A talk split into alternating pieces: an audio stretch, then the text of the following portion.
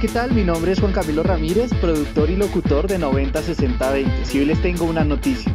Si ustedes les gusta nuestro contenido y quieren apoyarnos para seguir creciendo y mejorar nuestros productos, nos puedes patrocinar desde un dólar al mes a través del link que se encuentra en nuestro perfil de Spotify.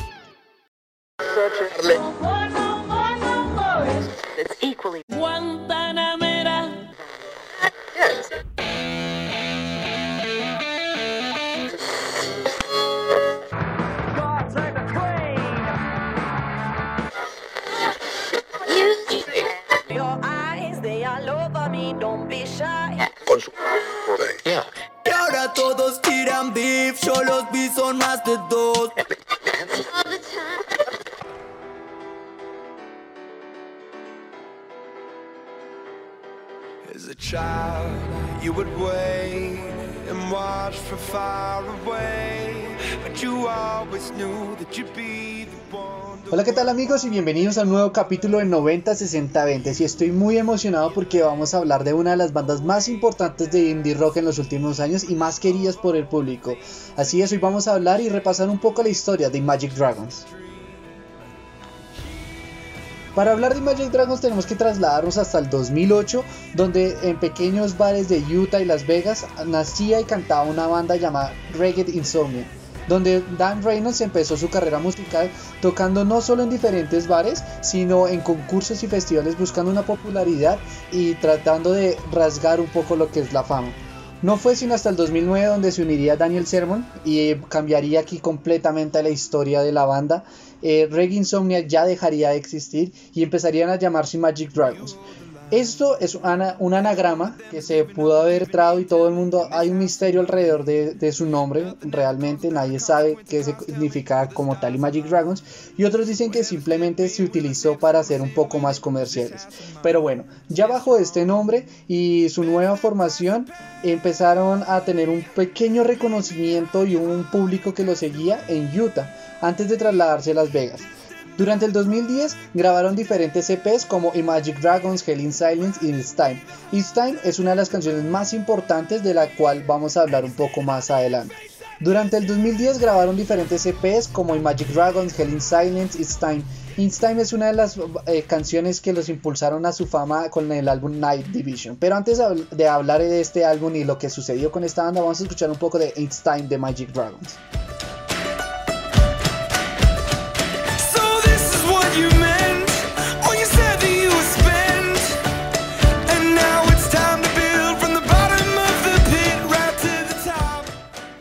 Imagínense que el cantante de Trey, Pat Monahan, se enfermó unas horas antes del Bite of Las Vegas Festival en el 2009. Y así, de un momento a otro, llamaron a los Magic Dragons y tuvieron su primer gran concierto. Salieron de los bares y de los pequeños concursos donde los escuchaban un máximo de 100 personas para tocar al frente de 26 mil personas. ¿Esto es cuestión de suerte o destino? ¿Ustedes qué creen? Pero por estas casualidades de la vida, esto lo puso en el, ojo de huracán y les dio muchos premios y un gran reconocimiento y esto cambió completamente la historia de Magic Dragons. Para empezar en premios, los nominaron a la mejor banda indie local de ese año y ganaron dos premios en ese mismo festival. Y también empezaron a trabajar con el productor de Grammy, Alex Dakid. Es uno de los mejores productores que se encuentra en la música en este momento. Lo cual Alex Dakid llevó a un nuevo nivel a la banda no solo a nivel de producción, sino impulsó muchas letras eh, y corrigió algunas cosas para que Magic Dragons fuera una gran banda.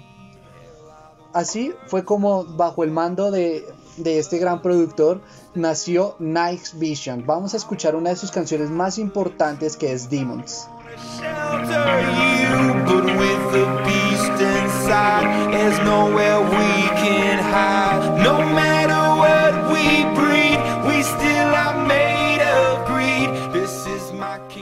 Este fue su primer álbum debut y fue un completo éxito. Lo, rápidamente lo lanzó a los listados más importantes de música en todo el mundo y alcanzó el top 10 en la primera semana de Billboard.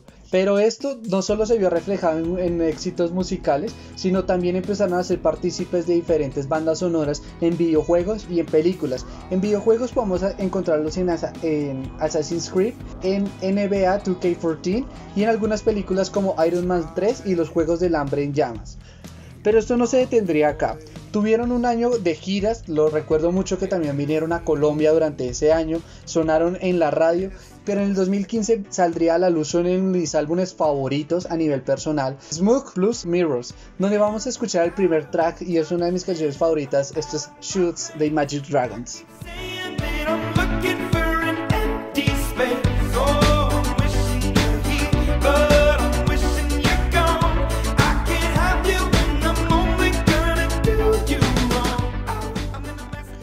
Ya en el 2017 saldría uno de sus álbumes más importantes de su carrera musical, Evolev. Evolev es uno de los álbumes más importantes porque no solo hicieron partícipe de otras bandas sonoras, sino que también lo utilizaron en diferentes comerciales, como Believer.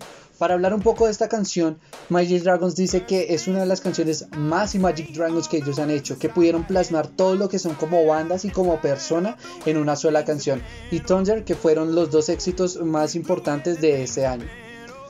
Luego salió un disco un poco más discreto que es Origins, que ya simplemente no tuvo tanto éxito como lo habían tenido sus antecesores y no sería sino hasta el 2019 donde Dan Reynolds en una entrevista dijo que se tomarían una pausa para ser papás y dedicarse a su familia y estar más cerca de sus seres queridos, lo cual no está mal porque no tuvieron diferencias musicales. Él dijo que incluso estaban en el mejor momento creativo, pero que no quería perderse los primeros años de su vida con sus hijos. Eso me parece muy importante. También hay que hablar de sus causas sociales. Sus diferentes causas sociales ha influido en que el público los quiera mucho más de lo que se espera. Porque no hay nada mejor que un artista carismático, pero que también haga algo por el mundo, ¿no?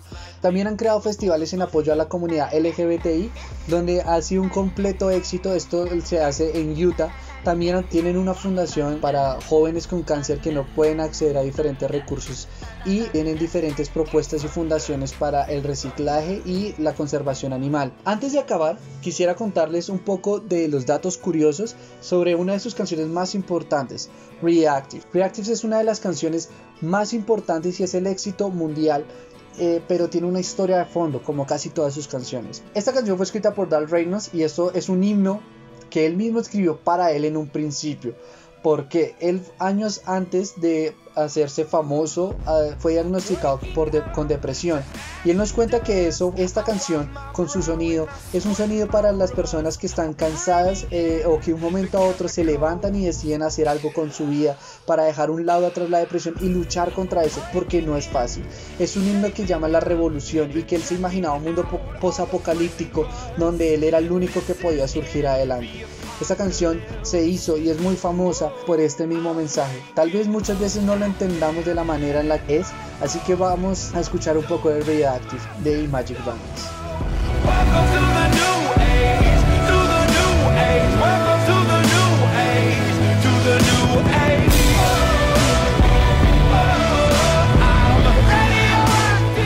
esto ha sido todo por el capítulo de hoy. Mi nombre es Juan Camilo Ramírez. Recuerden seguirnos en nuestras redes sociales arroba 90podcast20 y nos vemos la próxima semana para más historias musicales. Chao.